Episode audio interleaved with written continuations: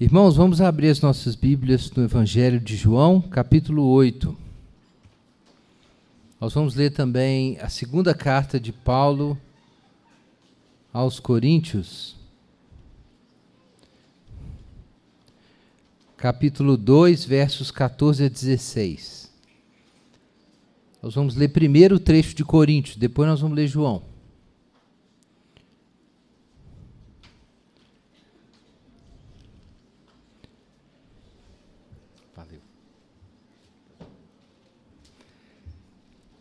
Segunda carta de Paulo aos Coríntios, capítulo 2, versos 14 a 16.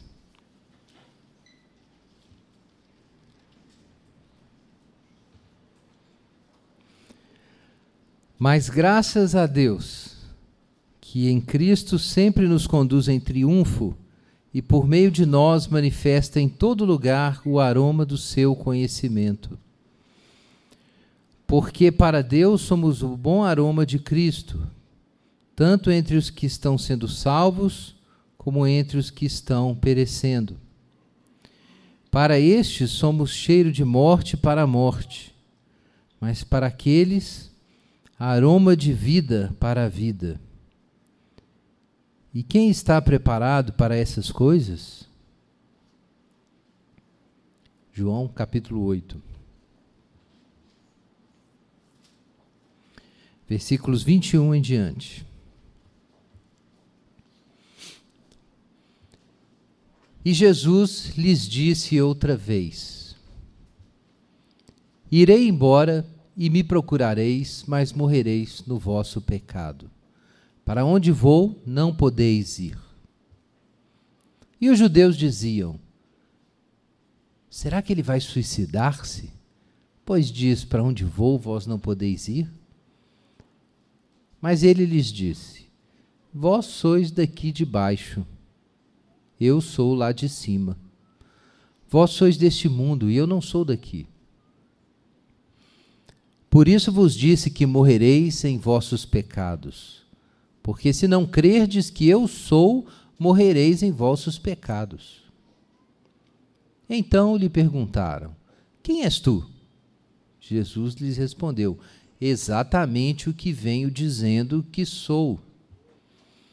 Tenho muitas coisas para dizer e julgar sobre vós, mas aquele que me enviou é verdadeiro, e o que dele ouvi, isso falo ao mundo. Mas eles não perceberam que lhes falava do Pai.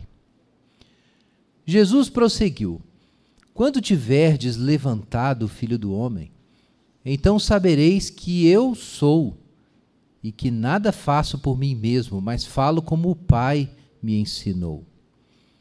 E aquele que me enviou está comigo, não me deixou só, pois faço sempre o que lhe agrada. Falando ele essas coisas, muitos creram nele. Jesus dizia aos judeus que haviam crido nele: Se permanecerdes na minha palavra, sereis verdadeiramente meus discípulos e conhecereis a verdade, e a verdade vos libertará. Eles responderam: Somos descendentes de Abraão, nunca fomos escravos de ninguém. Por que dizes sereis livres?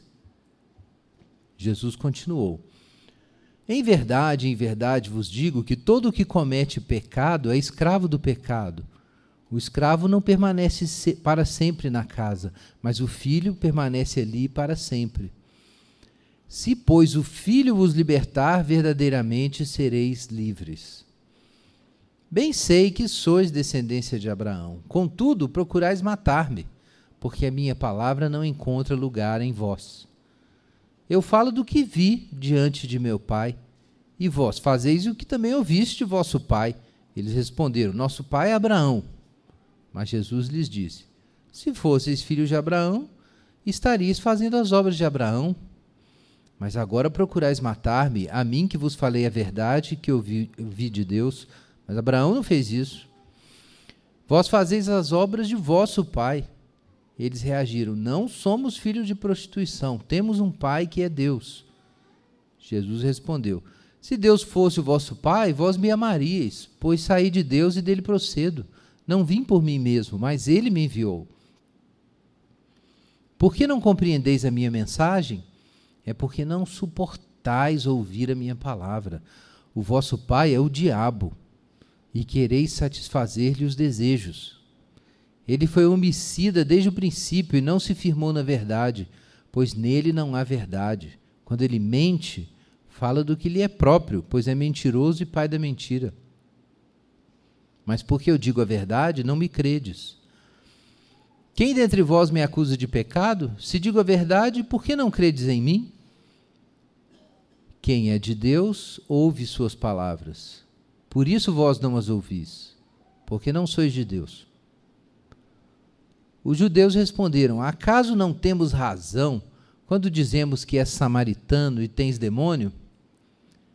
Jesus respondeu: Eu não tenho demônio, pelo contrário, honro meu Pai, e vós me desonrais.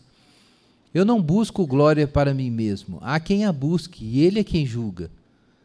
Em verdade, em verdade vos digo que se alguém obedecer à minha palavra, nunca verá a morte. E os judeus lhe disseram: Agora sabemos que tens demônio. Abraão morreu, e também os profetas, e tu dizes: Se alguém obedecer minha palavra, nunca provará a morte. Acaso tu és maior que nosso pai Abraão, que morreu? Também os profetas morreram. Quem tu pensas que és? Jesus respondeu: Se eu glorificar a mim mesmo, a minha glória não tem valor. Quem me glorifica é meu Pai, do qual dizeis ser o vosso Deus. Vós não o conheceis, mas eu o conheço. Se eu dissesse que não o conheço, seria mentiroso como vós. Mas eu o conheço e obedeço sua palavra. Abraão, vosso pai, regozijou-se por ver o meu dia. Ele o viu e alegrou-se. Então os judeus lhe perguntaram: Ainda não tens cinquenta anos e viste Abraão? Jesus lhes respondeu: Em verdade, em verdade vos digo que antes que Abraão existisse, eu sou. Então eles pegaram em pedras para apedrejá-lo, mas Jesus escondeu-se e saiu do templo. Amém.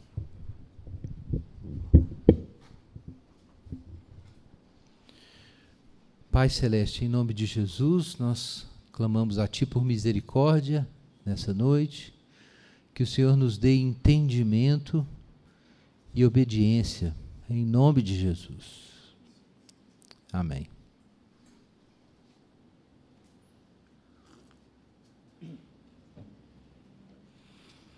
Quem é de Deus, ouve as palavras de Deus. É isso. Acabou. Quem é de Deus, ouve as palavras de Deus. E por isso vós não as ouvis, porque não sois de Deus.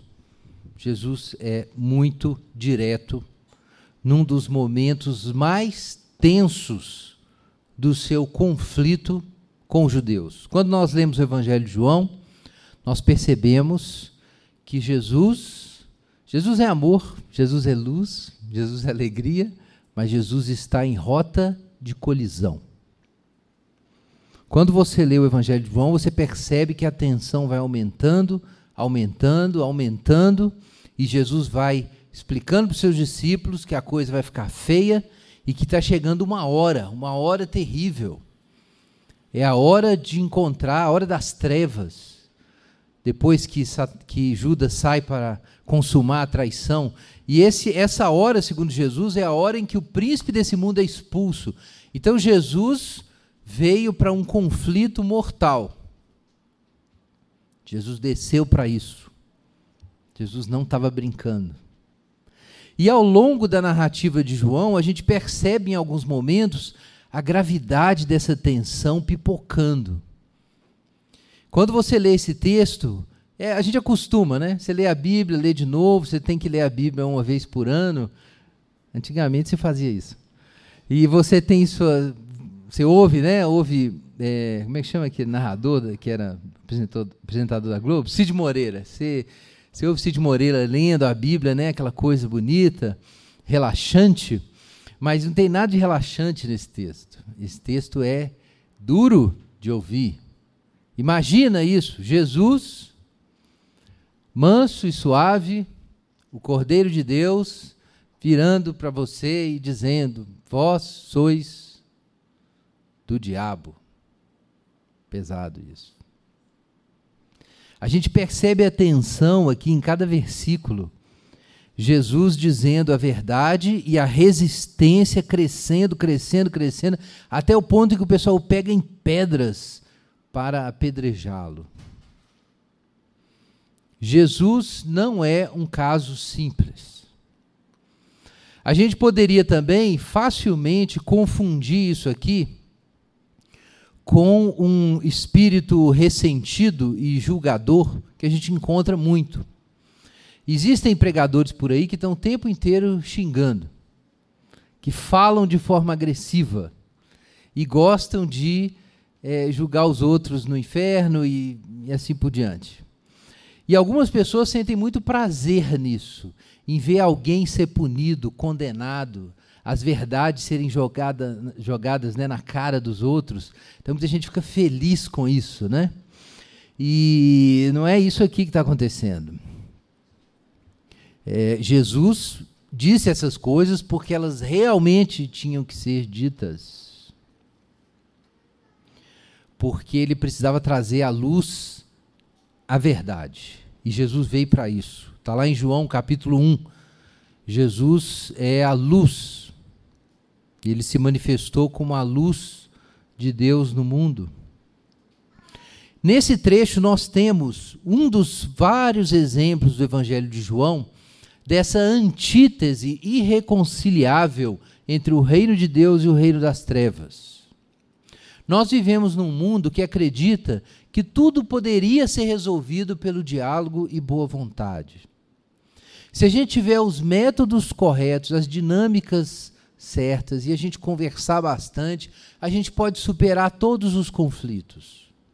Tudo bem, é, pouca gente é tão otimista assim. Mas a maioria das pessoas guarda no fundo da mente, ou às vezes até expressa isso em algum discurso ideológico, a crença de que os homens vão encontrar um caminho de reconciliação completa. O que falta é mais diálogo e tolerância. E aí a gente chega lá. É verdade que em muitos setores da vida isso acontece. As pessoas não têm que ser necessariamente cristãs para se reconciliarem num casamento, para encontrarem uma reconstrução da vida familiar, para buscar reconciliação de classes, embora alguns defendam a luta até o fim. Às vezes, reconciliação entre, entre nações acontece historicamente. A gente tem exemplos históricos disso. Então, eu não vou dizer que não existam essas coisas. Mas uma reconciliação final de tudo não é possível pelas mãos humanas, gente. Lembre-se de Gênesis capítulo 3, depois da queda. Qual foi o juízo que Deus pronunciou sobre a serpente? Deus disse o seguinte: Porei inimizade entre a tua semente e a sua semente. Irmãos, há uma inimizade entre a semente da mulher e a serpente, que não pode ser vencida por nenhum diálogo, nenhum tratado de paz, nenhum projeto de conscientização popular, nada disso. É a antítese que Deus colocou. Você já prestou atenção nisso, mas Gênesis diz que ensina que Deus colocou uma inimizade. Deus separou luz de trevas, como está lá em Gênesis 1. Separou porém inimizade entre a, sua, a tua semente e a sua semente. Há uma inimizade divinamente estabelecida entre o reino de Deus e o reino das trevas. Nós não vamos resolver esse problema. Na verdade, não, ele não deve ser resolvido, digamos assim. O amor, de acordo com Coríntios 13, não tem prazer na injustiça. O bem nunca vai se reconciliar com o mal. Deus nunca vai se reconciliar com o diabo nesse sentido. Então, na medida em que os homens fazem suas escolhas entre Deus e o reino das trevas, então uma linha intransponível é traçada. Isso não significa que não haverá uma reconciliação de todas as coisas, está lá em Colossenses. A gente aprende isso na carta aos Colossenses com clareza, que Deus estava lá em Jesus Cristo, por meio da cruz, reconciliando consigo mesmo todas as coisas. É um ensino muito claro da Escritura.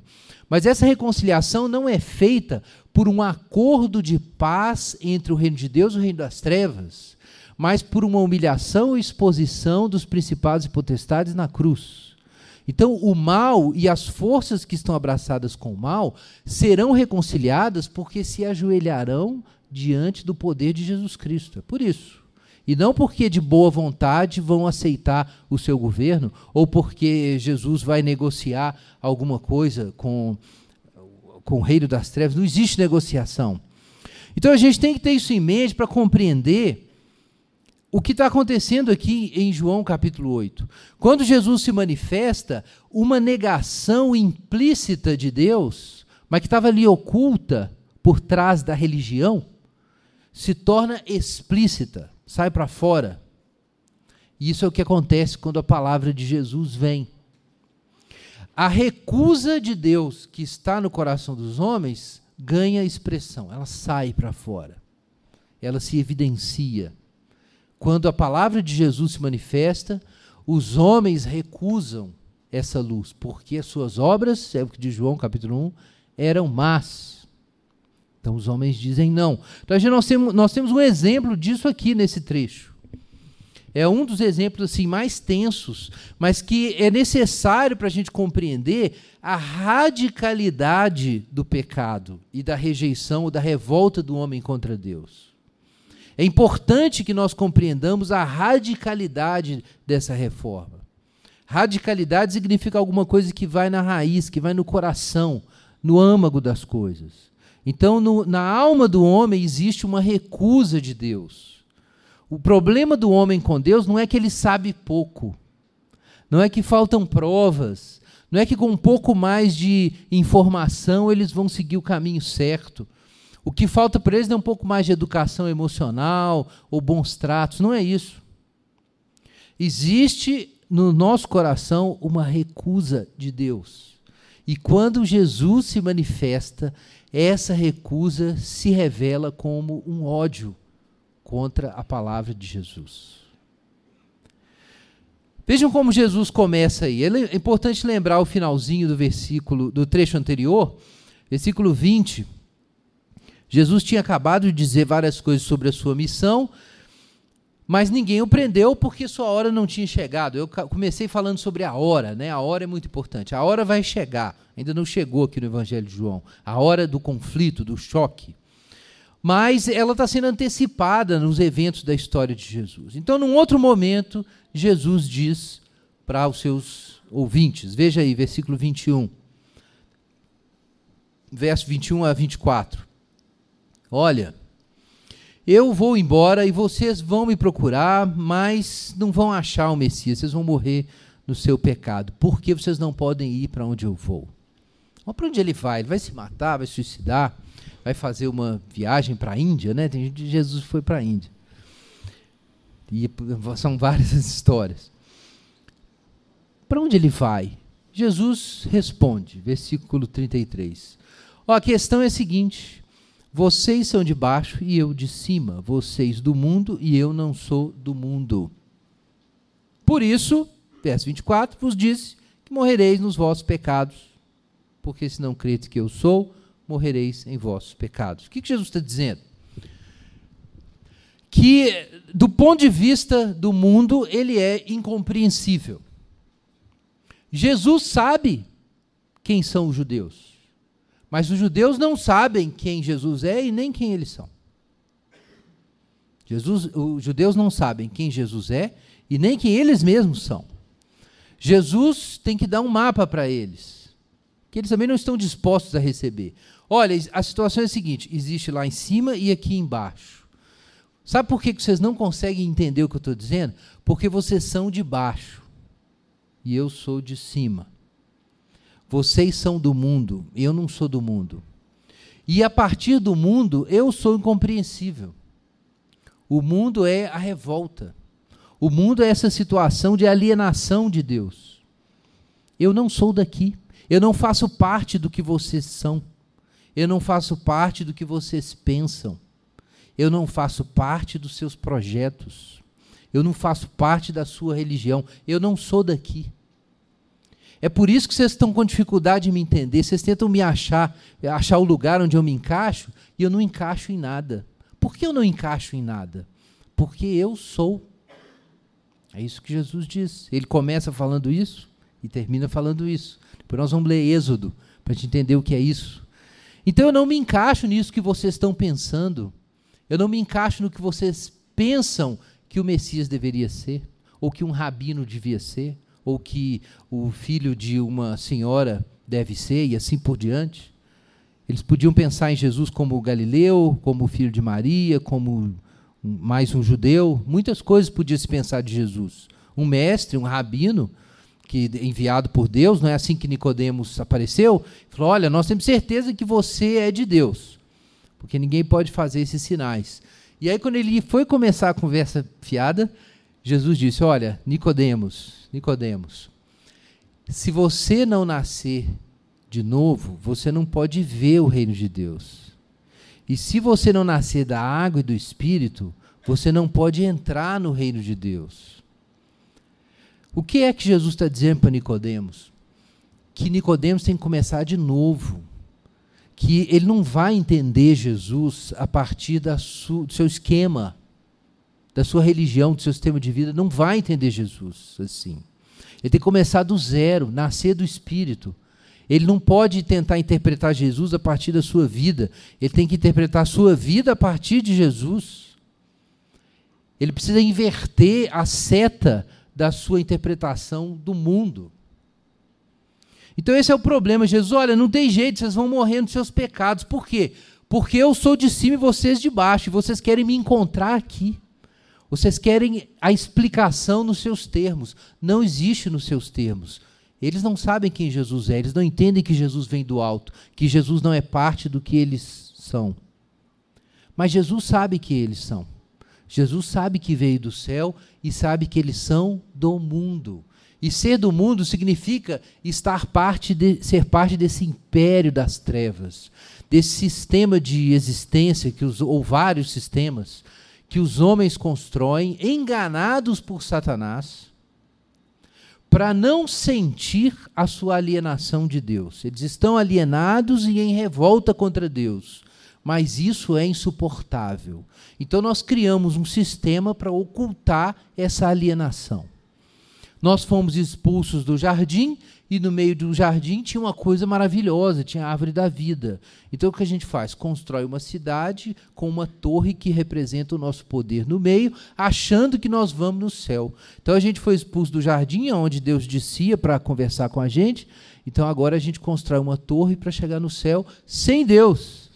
Nós não precisamos de Deus. Nós vamos dar conta disso aqui. E aí a gente constrói a, a, nossa vida, os vários sistemas de cultura que os homens produzem, que tem muitas coisas boas, por causa da graça comum, da misericórdia de Deus sobre os homens, mas ainda assim são sistemas alienados. São parte da revolta do homem contra Deus. Eles expressam tanto a necessidade que o homem tem de Deus e do céu, quanto à recusa do homem contra Deus. Então, não tem jeito, vocês vão morrer nos seus pecados, vocês não creem que eu sou. E aí eles perguntam, mas, mas quem és tu? Versículo 25, veja na sua Bíblia. Mas quem és tu? Você fica falando aí, vocês têm que crer que eu sou. Você é o que, Jesus? E aí você fica esperando Jesus dar aquela resposta assim clara, né? Aí Jesus diz assim: eu é exatamente o que eu venho dizendo que sou. Como assim? Mas o que, que o senhor vem dizendo que é? Mas não é uma resposta difícil. Ao longo do Evangelho, a gente vê isso claramente aqui no Evangelho de João, muito claramente no capítulo 6, no capítulo 7. Nós vemos que Jesus é o pão da vida, Jesus é a fonte de toda graça, Jesus é o caminho da imortalidade. Por quê? Porque em Jesus Deus se tornou totalmente presente. É isso que ele explica depois, nos versos 26 e diante. Olha aí. Eu tenho muitas coisas para dizer e julgar sobre vós. Jesus está dizendo que há muita coisa difícil de falar e que eles não teriam acesso, que ele precisa falar. Mas como, é, como eles podem ter certeza que tudo isso é verdadeiro? Porque aquele que me enviou é verdadeiro, e o que dele ouvi, isso falo ao mundo. Então, qual é o ponto de Jesus Cristo? Jesus Cristo é o revelador do Pai. É isso. Por que Jesus é tão importante e é confiável? É porque em Jesus a verdade sobre Deus e sobre nós, onde nós estamos e podemos estar em relação a Deus, fica explícita. Em Jesus, Deus é completamente visível. Depois nós vamos ver isso, Jesus dizendo para Filipe: Quem vê a mim, vê ao Pai. Então, esse é o ponto de Jesus. Jesus é o revelador de Deus. E ele está procurando explicar o que isso significa para os seus ouvintes. Mas eles não conseguiam entender. Quando Jesus fala, olha, eu estou representando alguém, eles não sabem quem é alguém. Ele pode dizer, eu estou representando o meu Pai, que é Deus. Eles não sabem quem é. Olha o verso 27. Eles não perceberam que lhes falava do Pai. Então, esse é o problema. Jesus diz: Eu estou aqui em nome de Deus, mas eles são do mundo. Eles são da terra, eles não conhecem a Deus, eles estão alienados de Deus. Então Jesus se apresenta como revelador de Deus, mas essa outra ponta eles desconhecem. Eles nada sabem sobre Deus. Então eles continuam vendo Jesus como mais um judeu, ou um profeta, ou um falso profeta, de repente, ou um rabino, ou um falso rabino, mas eles só conseguem ver nesse nível. Eles não conseguem reconhecer aquilo que Jesus está mostrando, que é o Pai. Eles não percebem que ele está falando a respeito do Pai. Então vejam que quando você tenta compreender Jesus, a partir do seu pré-conhecimento da vida ou de Deus, você não compreende Jesus. Por quê? Porque você está alienado de Deus. Isso é uma questão muito séria. Isso tem muitos desdobramentos. Como é que nós podemos pregar o Evangelho e falar de Deus para alguém que nada sabe sobre Deus. Só Deus pode preparar alguém para receber o Evangelho. Se Deus não fizer alguém nascer de novo, nascer da água do Espírito, essa pessoa, sendo do mundo, continuará pensando em termos do mundo. Então ela vai olhar para Jesus e vai ver Jesus dizendo: eu sou o caminho, a verdade e a vida, ninguém vem ao Pai senão por mim, mas nada sobre o que é o Pai, ou a vida, ou a verdade, ou o caminho, faz sentido para quem está ouvindo. Então essa pessoa vai simplesmente ouvir palavras religiosas vazias. Deve ser mais uma manipulação, mais uma filosofia religiosa, qualquer coisa desse tipo. Veja o verso 28. Quando Jesus for levantado da terra, veja ali, versículo 28. Então eles saberão que o que Jesus faz, Jesus ele diz aí, eu sou, e nada faço por mim mesmo, mas falo como o Pai me ensinou. E aquele que me enviou está comigo, não me deixou só, pois faço sempre o que lhe agrada. Então, Jesus honra o Pai, glorifica o Pai, porque ele não faz nada de si, ele está ali como um revelador de Deus, como um representante de Deus. As palavras de Jesus são as palavras do Pai, os atos de Jesus são os atos do Pai. Quando Jesus está presente entre os judeus, o próprio Pai está com eles.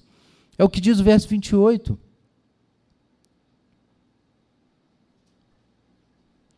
Perdão, verso 29. Aquele que me enviou está comigo e não me deixou só. Então vejam a situação. O próprio Deus, Deus Pai, está presente no seu Filho entre os judeus e eles não conseguem reconhecê-lo. Isso, meus irmãos, é antítese. Nós sempre e sempre caímos na tentação de imaginar que quando os homens não reconhecem que Deus está presente, é porque Deus não está presente. Não! Irmãos, a terra inteira está cheia da glória do Senhor. Por que os homens, os homens não veem a Deus? Porque os homens não querem ver a Deus. Porque os homens são da terra. Os homens são do mundo. Mas Jesus é do céu. E você não vai enxergar as coisas do céu sem uma instrução sobrenatural da graça. Não vai. E quando você que é cristão começa a pensar que está sozinho e que Deus não está aí, você esqueceu. você começou a pensar como se fosse do mundo. Então você tem que lembrar de Jesus Cristo. Você precisa se lembrar de Jesus Cristo, como ele disse aqui: Jesus Cristo crucificado e ressurreto, como está aqui no verso 28. Quando nós olhamos para Jesus levantado, crucificado, morto, sepultado, ressurreto e ascenso, então nós nos lembramos que Deus se tornou revelado nesse homem, na pessoa de Jesus Cristo. Quando a gente olha para Jesus, morto e ressuscitado, a gente se lembra de que Deus está presente, que Deus se revelou. Não existe engano. Mas se você esquecer de Jesus, da pessoa de Jesus, o que você tem? Você tem o mundo, você tem a religião, você tem sua sensibilidade, você tem suas próprias ideias sobre Deus que vêm. De onde vem? Jesus vai dizer aqui mais para frente de onde vêm essas ideias. Quando você esquece de Jesus Cristo e começa a pensar, entre aspas, por si mesmo, ou a partir de critérios naturais dos homens, sobre como pensar religião e futuro e destino e Deus e tudo mais, de onde vem isso afinal de contas? Bom, vamos ver o que Jesus diz aí no verso 31. Verso 30 diz que quando ele falou essas coisas, muitos creram nele, mas a gente vai ver que o comportamento desses que creram nele não foi muito bom, não, depois. Vejam só o que Jesus disse para eles: é o seguinte. Se vocês permanecerem na minha palavra, vocês são meus discípulos, e vocês vão conhecer a verdade e serão libertos é, pela verdade. Conhecereis a verdade e a verdade vos libertará. Como? Caminhando com Jesus, andando com Jesus. Então, Jesus o que ele está dizendo aqui é a mensagem de todo o Evangelho. Jesus é o caminho. É em Jesus que nós vamos saber a verdade, mas não só a verdade a respeito, sei lá, uma verdade abstrata, teórica. Nós vamos conhecer uma verdade que nos transforma, uma verdade que toca a nossa existência. E nós vamos ser libertados. Ora, perceba então que essa verdade de Jesus tem dois polos. De um lado existe a verdade, de outro lado existe a escravidão. Eu preciso conhecer a verdade. Mas por que eu preciso conhecer a verdade? Porque eu não conheço. Ora, mas se eu preciso conhecer a verdade, eu preciso de umas aulas, não é isso? Uma série de conferências. Aí eu vou, vou, vou conhecer a verdade. Eu preciso de, preciso de mais estudo. É assim que a gente conhece a verdade. Virtudes racionais, lógica, pesquisa, investigação. É assim que a gente conhece mais verdades, ou conhece melhor a verdade, não é isso? Não essa verdade aqui. Não essa verdade aqui. Na nossa tradição ocidental, nós aprendemos que os homens não precisam de salvação, eles precisam de aulas. A gente aprendeu isso. A gente precisa de laboratórios, centros de pesquisa, livros. Na verdade, de algum modo, o potencial da verdade está em todos nós. Todos nós temos o potencial da verdade. O que a gente precisa? A gente precisa de uma boa educação, a gente precisa de uma escola para todos, né? a gente precisa de ler bons livros, precisa de vida intelectual. Isso não é novo, né? isso é velho. Isso está lá atrás. Né? Os gregos sabiam muito bem. O que, que o homem precisa? Ele precisa ter as suas certezas questionadas para encontrar a luz. Então, o, o, o sal, não existe um salvador. O professor é um parteiro. Não é assim que nós ocidentais aprendemos? O professor é um parteiro. Então ele vai fazer a verdade sair de você. Toda a possibilidade da verdade está aí. Só que você está um pouco iludido, então o que você precisa é um pouco de filosofia. Foi o que Sócrates nos ensinou. E aí você faz a maiêutica, né? você faz as pessoas se questionarem, é, desfazerem seus falsos conceitos, e elas vão descobrindo dentro delas, porque a, elas têm a racionalidade, elas vão descobrir a verdade. Então o potencial da verdade está em todo mundo, porque nós temos a razão. Então o que, que nós precisamos? É de um bom professor. Mas não é isso que a tradição bíblica ensina. A tradição bíblica ensina que nós precisamos de um salvador, não um professor. O potencial dessa verdade não está em nós. Por quê? Porque nós, nós estamos na mentira. E o texto diz: Conhecereis a verdade e a verdade vos libertará. Nós estamos não apenas na mentira, mas nós estamos presos na mentira. Esse é o problema. Quando você está preso na mentira, você precisa não é de um, salva, de um professor. Você precisa de um salvador, que é outra história. Você não precisa de mais aula, mais faculdade, mais livro de filosofia, não é isso. Você precisa de salvação. Imediatamente, talvez não com essa discussão toda, mas imediatamente os judeus perceberam que tinha uma coisa errada naquilo que Jesus estava dizendo. Não podia estar certo. Veja aí na sua Bíblia. Versículo 30, 33. Eles responderam: Ora, ora, nós somos descendentes de Abraão e nunca fomos escravos de ninguém. Por que dizes sereis livres? Não, Jesus, aí você foi longe demais. A gente achou que você ia esclarecer as coisas que nós já sabíamos afinal de contas? Você ia esclarecer a verdade que já estava em nós, que já estava na nossa cabeça, na nossa religião, na nossa boa vontade, nas nossas práticas é, devocionais, no nosso culto. Nós somos legais, nós somos bons, nós somos filhos de Abraão. Está tudo certo com a gente, Jesus? Que conversa é essa? Não tem nada errado com a gente, está errado é os romanos. É o mundo que está errado. Não tem nada errado com a gente. Como assim sereis livres? Então aqui está o conflito.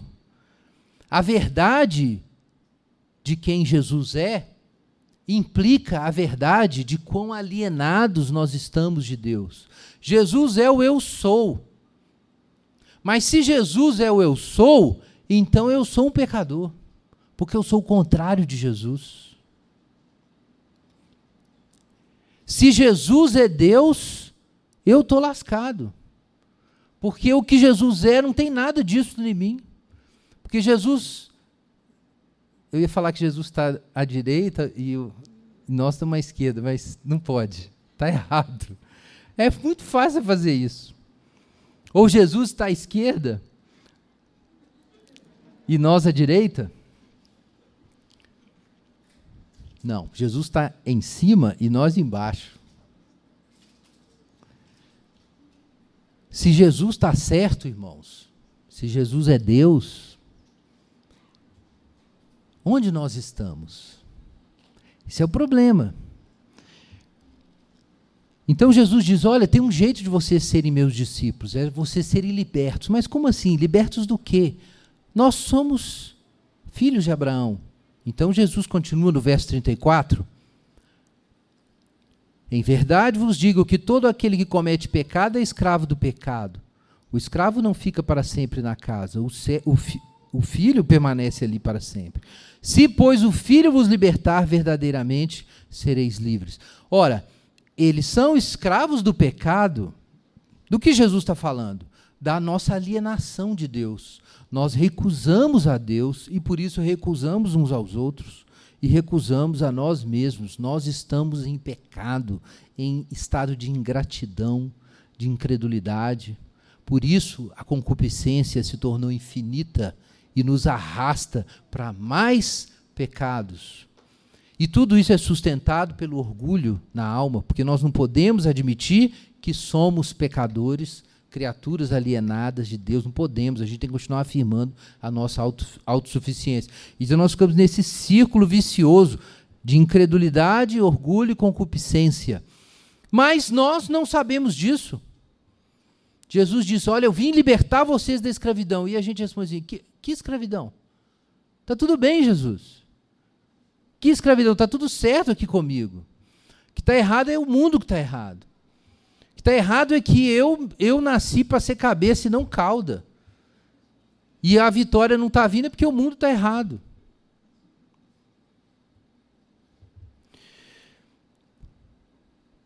Vejam que quando a luz se manifesta, então, as trevas se manifestam não apenas, a gente pode dizer aqui, não apenas como um lugar vazio, mas como uma recusa. As trevas significam que eu estou na ignorância, mas eu estou abraçado nela. Eu tenho uma má vontade contra a verdade. Eu não quero ouvir. Eu não quero ouvir nada sobre quem eu sou e onde eu estou. Eu não quero saber disso. Eu quero, eu quero uma solução para o meu problema. Eu quero que os romanos vão embora, que Israel prospere. Eu quero é isso. Eu quero a bênção. Não quero saber de, da minha existência. Não tem nada errado comigo. Então há um conflito entre a pessoa que Jesus é e a pessoa que os judeus são. Esse é o conflito. Jesus torna Deus patente. Jesus é transparente e a, a, a imagem do Pai se mostra nele. Mas isso imediatamente questiona a posição dos judeus, mas eles não querem ouvir nada sobre isso. E Jesus já entendeu o que está acontecendo. Ele já tinha falado lá no início: olha, vocês vão morrer dos seus pecados. Então o que ele diz depois? Versículo 37.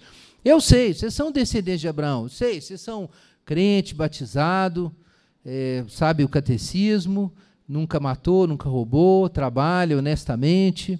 Fez umas coisas erradas por aí, mas a gente está bem. A gente, é, nós somos pessoas boas. Né? O que eles pensavam de si. Não, tá, vocês são cristãos batizados, mas vocês querem me matar. Vocês querem me matar porque a minha palavra não se encaixa no seu mundo. A minha palavra não encontra lugar em vós. A minha palavra não serve para o que vocês querem. A minha palavra não se presta a legitimar seus projetos, suas visões sobre o que é a vida boa, sobre o que é certo e errado. Minha palavra não, não encaixa em vocês. Ela não encontra lugar em vocês. Eu falo do que eu vi, e vocês falam do que vocês ouviram do seu pai também. Não, mas nosso pai, diz o verso 39, é Abraão. Jesus lança diante deles a resposta óbvia. Como assim? Se o seu pai é Abraão, por que, vocês são tão diferentes dele? a sua cara não parece com a de Abraão. Não parece com a cara de Abraão. Não parece com a cara de Moisés, não parece com a cara de Paulo, não parece com a cara de João, não parece com a cara de Enoque, não parece com a cara de São Patrício, de São Tomás, dos missionários cristãos, não parece com nada. Já pensou com o que, que você parece, afinal de contas? Não, eu sou filho de Deus, você é mesmo. Com o que, que você parece, afinal de contas? Se vocês fossem filhos de Abraão, farias as obras de Abraão. Mas agora o que, que vocês querem? Vocês querem se livrar de mim. Porque eu falei a verdade. Abraão não fez, não fez nada disso vocês fazem as obras do seu pai. E eles falaram, não somos bastardos, como que já se intuindo o que Jesus ia dizer. Então Jesus responde, verso 42, se Deus fosse o seu pai, vocês iam me entender, porque eu vim de lá, eu vim do alto, eu sou representante de Deus. Como é que eu mostro quem Deus é e vocês me recusam? Então vocês não conhecem a Deus. Verso 43 diz que há uma má vontade por que vocês não compreendem a minha mensagem? É porque não suportais ouvir a minha palavra. O vosso pai é o diabo, e quereis satisfazer-lhe os desejos. Ele foi homicida desde o princípio e não se firmou na verdade, pois nele não há verdade. Quando ele mente, fala do que lhe é próprio, pois é mentiroso e pai da mentira. Mas porque eu digo a verdade, não me credes. Então, as pessoas não recusam a Jesus porque Jesus não deu provas suficientes. Não é esse o problema. O problema de saber se a verdade é Jesus, ou sei lá, Maomé, ou Buda, ou Allan Kardec, ou Marx, ou sei lá, Platão, seja o que for. Qual é o problema? O problema não é que é difícil saber qual é a filosofia correta. O problema é que eu sou mentira. Eu sou inautenticidade. Não importa se a evidência do que é verdade estiver diante de mim, não importa. Eu sou filho da mentira. Eu sou inautêntico. Eu sou infiel a mim mesmo. Eu não quero a verdade. Eu quero alguma coisa que se encaixe no meu sistema. Eu quero é dar uma solução para mim. Eu não quero a verdade. Eu não quero a realidade sobre Deus e sobre mim. Na verdade, eu não suporto isso, é o que diz o versículo 43. Não suportais ouvir a minha palavra. Eu não suporto, eu não aguento. Então eu construo uma rede de mentiras para eu conviver com essa contradição. Eu construo essa mentira. O problema de identificar o que é a realidade não é só de saber é, as provas de que Jesus é o Filho de Deus. O problema não é esse. O problema é eu me enxergar. Porque a origem da minha confusão sobre se a verdade é Jesus, ou é Buda, ou é Kant, ou é Sócrates, a origem da confusão não é objetiva. A origem da confusão é interna. A origem da confusão é a mentira e a autenticidade que está dentro de mim. Então vejam que é, isso aqui nos faz lembrar da tradição que vem da, do, de Gênesis 1, de se lembrar que o homem foi feito à imagem de Deus, e quando o homem então esquece de Deus, ele esquece de si mesmo. E quando o homem encontra Deus, o homem encontra a si mesmo. É assim que, eu sempre cito isso, é assim que se abrem as institutas de João Calvino, mas é uma verdade muito mais antiga, que está tá presente em Tomás de Aquino, em Santo Agostinho, nos pais da igreja, que o homem não sabe quem ele é até que ele veja a face de Deus, então desça e olhe para si mesmo. Depois que você viu a Deus, você se vê e fala, ah, cara, então eu sou isso aqui. Então você se enxerga, porque você foi feito à imagem de Deus. Então o conhecimento de Deus e de si mesmo são correlativos. Então, por que que esses judeus gente, não conseguiam entender quem Jesus era? Jesus falou: vocês, vocês vão morrer nos seus pecados porque vocês não, não entendem que eu sou. Por que, que eles não entendem? Qual é a trava? Jesus fez sinais. Jesus não podia. Ali, logo depois ele fala assim: quem de vocês. É o que diz aí o versículo 46. Quem de vós me acusa de pecado? Então ninguém podia dizer que Jesus tinha pecado, era óbvio que ele não tinha pecado. Jesus fazia sinais, falava a palavra de Deus, ele vivia totalmente pela vontade de Deus pelos outros, não tinha uma, uma treta ali, as pessoas foram andando com Jesus e viam isso. Então qual é o problema de aceitar a palavra de Jesus? O problema de aceitar a palavra de Jesus é que aí eu vou ter que me ver, e eu não quero me ver. O problema de eu aceitar que Jesus é o eu sou é que então fica claro que eu sou do diabo. O problema de aceitar que a palavra de Jesus é a verdade e libertadora é que então eu sou escravo. Mas eu achava que eu era livre, é porque eu estava me enganando. Então eu vou ter que aceitar que eu sou um mentiroso, que eu sou inautêntico, que eu fujo da realidade de que eu fui feito para ser imagem de Deus, mas eu me tornei imagem de outra coisa. Eu não quero enxergar essa realidade de que eu fui feito para espelhar o infinito, mas eu estou aqui arruinado, arruinado por causa dos meus pecados. Eu não quero ver isso. Eu não quero admitir que eu tenho parte e responsabilidade nisso. Então, Jesus, Jesus não é de Deus. Jesus, quem é você, Jesus? Quem é você, Jesus? E por trás da pergunta, que pode se tornar uma pergunta até filosófica, uma investigação sobre a identidade de Jesus Cristo, o que, que se esconde? A minha fuga de mim mesmo, de quem eu realmente sou e onde eu estou em relação a Deus. O problema de Jesus é esse. Muita gente pensa que vai crer em Jesus se ele tiver as provas e os argumentos e as razões corretas para crer em Jesus. Você não vai crer em Jesus por causa disso. Você tem que nascer de novo. E para nascer de novo, você tem que se encontrar e se ver à luz de Jesus. A dúvida sobre Jesus não é, em primeiro lugar, uma dúvida sobre Jesus. É, em primeiro lugar, uma mentira sobre mim mesmo. Esse é o meu problema. Por isso, quando essa mentira é revelada, fica fácil crer em Jesus. Porque nenhuma outra dessas religiões e filosofias dá uma resposta a essa questão. Por que eu sou um traidor de mim mesmo? Por que eu estou alienado de Deus? Por que eu estou abraçado com o mal? Se não existe mal, tem gente que fala isso, não existe bem nem mal. Mas, mas é óbvio que nós estamos abraçados ao mal. Mas o mal é o não natural. O mal é a recusa do bem. Para existir o mal tem que ter bem. Deus tem que estar presente em algum lugar. E a gente tem que estar alienado dele. Ou você pode continuar aí dizendo que nós somos só bichos e não tem nada errado com a gente. Isso é a saída final, né, para quem não quer enfrentar a violência que ele faz contra os outros, contra si mesmo e contra a verdade o tempo inteiro. É só dizer que na verdade nós somos todos bichos entendeu? Que não tem certo, tem errado e a gente vai vivendo, né? E aí você se fica anestesiado da sua inautenticidade. Você fica anestesiado da sua alienação de Deus e de si mesmo. Mas se você quiser de novo enxergar a verdade, vai doer. Mas você tem que abrir isso e você vai ver essa verdade ali. E só Jesus é a resposta para isso. Por isso o contraste logo no início do nosso texto. Se vocês não crerem que eu sou, morrereis nos vossos pecados. Mas vocês vão sair dos seus pecados se vocês crerem que eu sou. Ver a Deus e ver os seus pecados são coisas correlativas, simultâneas e inseparáveis. Se você vê o eu sou, você vê os seus pecados e a sua morte. Se você vê sua morte e seus pecados, você vê o eu sou. Se você fechar os olhos para um, você não enxerga mais o outro. Cadê Deus? Cadê Deus? Você já fez essa pergunta? Onde está Deus? Você pode orar a Deus, está escritura é bíblico.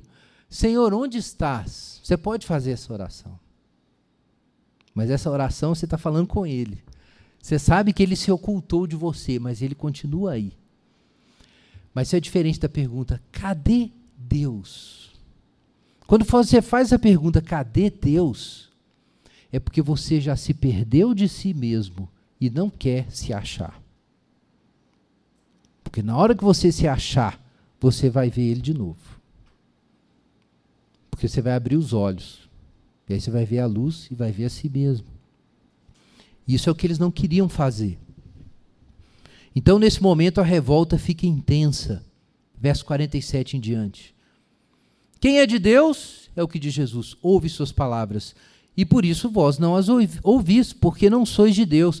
Meu irmão, não se iluda, o incrédulo não crê em Deus, não é porque lhe falta informação, é porque ele não quer a Deus. Compreenda isso. E quando você não crê em Deus, meu irmão, é porque você está fugindo de Deus, igual Adão, que depois de pecar se escondeu do mato. Você precisa dizer isso para você, não permita. Isso exige graça divina e luta contra o pecado. A mentira não é uma ignorância. A mentira é uma rejeição da verdade. Quando o texto diz que nós queremos satisfazer os desejos do nosso Pai, é disso que o texto está falando. Sobre desejar a mentira, desejar a escuridão, se apavorar diante da luz. Compreenda isso. Você não vai poder falar de Jesus honestamente para ninguém se você continuar se iludindo sobre os seus momentos de fuga de Deus. Como se você fosse inocente, o problema é que Deus, Deus sumiu. Você não pode se iludir sobre o seu pecado. Você não pode se iludir sobre a razão porque a percepção da realidade de Deus é pequena. Você não pode se iludir sobre por que é que você tem pouca vontade de ser semelhante a Jesus Cristo. Você não pode se iludir sobre por que você ama outras coisas muito mais do que o bem, a verdade, a imagem de Deus. Você tem que ser honesto. Você tem que se expor a essa luz. Vai te queimar, mas é isso aí.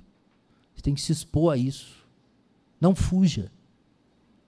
Mas é difícil. Porque quando Jesus aparece, a gente fala: Jesus, vem Jesus. Vem Messias. E aí, quando o Messias aparece, o que, que nós dizemos? Acaso não tens razão quando dizemos que é samaritano e tens demônio? Esses eram os judeus que creram nele, de acordo com o nosso texto. Jesus não estava conversando com os judeus que creram nele, pois Jesus soltou um pouquinho mais de verdade e os caras já queriam matar ele. Ah, você está endemoniado. Não é possível, não pode ser verdade. Eu não posso estar tá tão mal assim. Eu não posso estar tá tão alienado de Deus assim. Não é possível. Mas Jesus diz: Olha, é isso sim, eu estou aqui para honrar meu Pai. Eu não estou falando em meu nome, em nome de um projeto humano. Eu estou revelando o Pai para vocês, versículo 49. Versículo 50. Eu não busco glória para mim mesmo. O que, que Jesus quer dizer com isso? É que ele não está ali para falar dele, de ideias da cabeça dele. Ele está ali para falar do Pai. Tudo que ele está mostrando é o Pai. Se eles recusam Jesus e não honram Jesus, quem eles estão desonrando? O Pai. Se eles não creem em Jesus, eles rejeitaram o Pai. E aí ele vai e dá de novo. Outro tiro, versículo 51. Se alguém obedecer minha palavra, nunca verá a morte. Como um homem pode dizer uma coisa dessa? Ora, o homem Deus. Como um homem pode dizer isso? Que se alguém crê na minha palavra, será imortal. Só se a palavra desse homem for a própria palavra de Deus. É isso que Jesus está falando. Eu não estou falando a partir de mim mesmo, como um homem, como o filho de José e Maria, como um Galileu. Estou falando como representante de Deus, como Deus em carne. E o que eles respondem? Não, com certeza você está endemoniado. Abraão já morreu, os profetas morreram. Como você pode dizer, se alguém obedecer a minha palavra, nunca provará a morte? Ora, como? É que a própria vida estava presente diante deles. Veja a resposta da pergunta do verso 53. Acaso tu és maior que nosso pai Abraão que morreu? Ora, esse é o ponto. Ele é maior que o pai Abraão. Por que eles não podiam aceitar isso? Porque se Jesus for tudo isso, eles são nada. Porque se Jesus for a luz, eles são as trevas. Porque se Jesus for o representante de Deus e o Filho de Deus, eles são escravos e filhos do diabo. Então, essa é a tensão para o reconhecimento de Jesus. E Jesus fala: Olha, eu não glorifico a mim mesmo. O Pai, porque eu estou aqui em nome dele, ele vai validar tudo que eu estou dizendo. É isso que ele quis dizer no verso 54. Se eu glorificar a mim mesmo, minha glória não tem valor. Quem me glorifica é meu Pai. O que Jesus está dizendo aqui? Parece uma linguagem difícil, assim, truncada, mas ele está dizendo é muito simples. Porque eu estou falando em nome dele, ele valida tudo que eu digo. Porque eu estou aqui para honrá-lo e fazer que a sua glória seja visível, então ele vai me levantar diante de todos vocês. É isso que Jesus está dizendo. É que ele é re realmente o representante de Deus. E aí, a situação dos judeus é qual? Eu conheço e vós não o conheceis. Versículo 55. Abraão me conhecia. Vocês dizem que Abraão é seu pai. Abraão me conhecia, mas vocês não me conhecem. Abraão se regozijou no meu dia. E aí vem a pergunta fatal. Vocês não têm 50 anos e, já viu Abraão? E Jesus responde: Antes que Abraão existisse, eu sou. Abre sua Bíblia em Êxodo 3. De onde vem isso?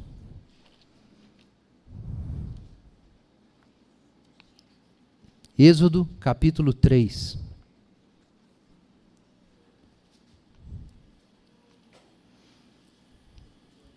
Versículo 13. Então Moisés disse a Deus: Quando eu for aos israelitas e lhes disser, o Deus de nossos pais me enviou a vós, e eles me perguntarem, qual é o nome dele? Que lhes direi? Deus disse a Moisés: Eu sou o que sou. Assim responderás aos israelitas: Eu sou, me enviou a vós. Jesus era o próprio Deus entre aqueles judeus, e eles pegaram em pedras para o apedrejar. Irmãos, isso não é a culpa dos judeus, isso é a culpa de todos os homens. Nós não podemos conhecer a Deus a partir do que nós pensamos que Deus deveria ser. A partir dos nomes de deuses que nós já conhecemos, como judeus. A pergunta, na verdade, era o seguinte: olha, qual, qual, qual dos deuses é você? Em nome de qual deles eu vou me apresentar para Israel? Então Deus responde assim: olha, o que eu sou não tem comparação com nada que Israel já conhecia. Eu não sou nada que os cananeus honram, que os babilônicos honram, que os egípcios honram. Eu não sou nenhuma força da natureza, eu não sou nada que já está nas suas cabeças. Eu sou o que serei. Eu sou como me manifesto a vocês. Eu sou o que sou. Como é que Israel ia compreender quem era Deus? Se abrindo para os seus atos na história e o modo antitético de revelação que estava se apresentando. Deus não estava lá para cumprir o que Israel já pensava ou queria, mas para tornar Israel o que ele queria. Da mesma forma com Jesus. Eles podiam perguntar: tá, Jesus, mas quem é você? Quem é você significa o quê? Quem é você no nosso sistema? Onde você se encaixa? Jesus é o eu sou. Ele não se encaixa no que já, nós já pensamos. Nós não vamos conhecer a Deus comparando Jesus com nada que a gente já tem. Nós não vamos checar se Jesus é o mensageiro de Deus contra o que nós já temos. Nós vamos testar o que nós temos contra o que Jesus é. No, o que nós sabemos, vivemos e conhecemos não é referência para saber quem Jesus é. Quem Jesus é é que é referência para nós nos encontrarmos. Irmãos, existe uma coisa difícil nessa mensagem.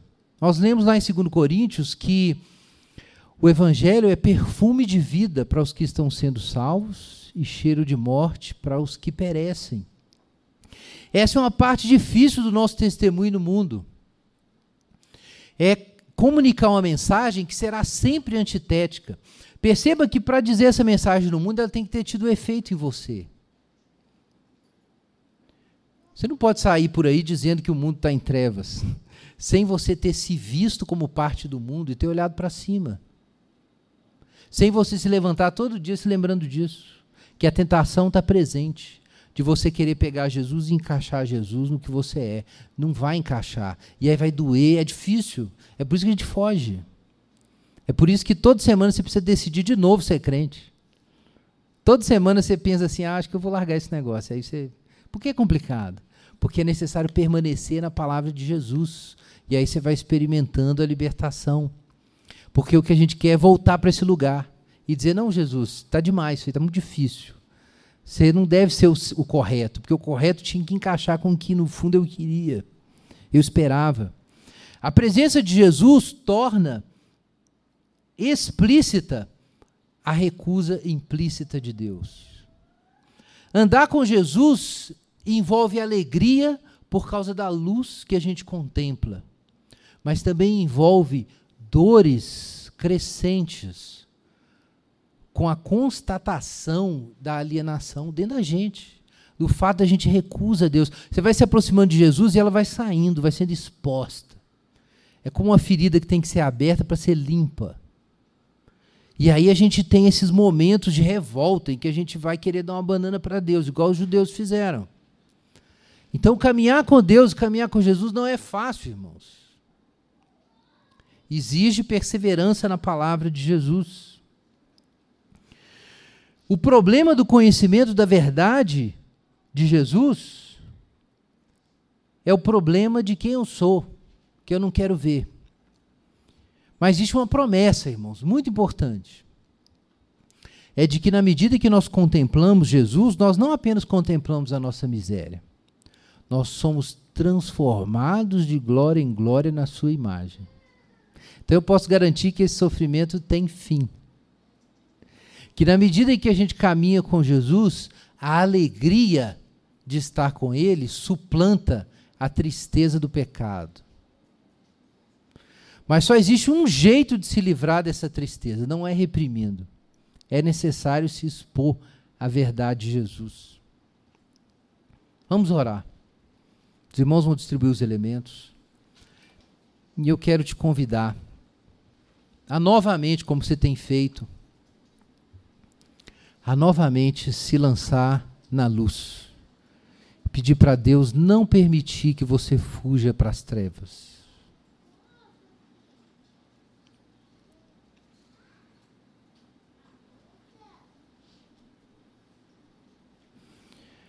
Se permanecerdes na minha palavra, sois verdadeiramente meus discípulos e conhecereis a verdade, e a verdade vos libertará. Creia e se apegue a essa palavra de Jesus, meu irmão, enquanto você se prepara para a ceia.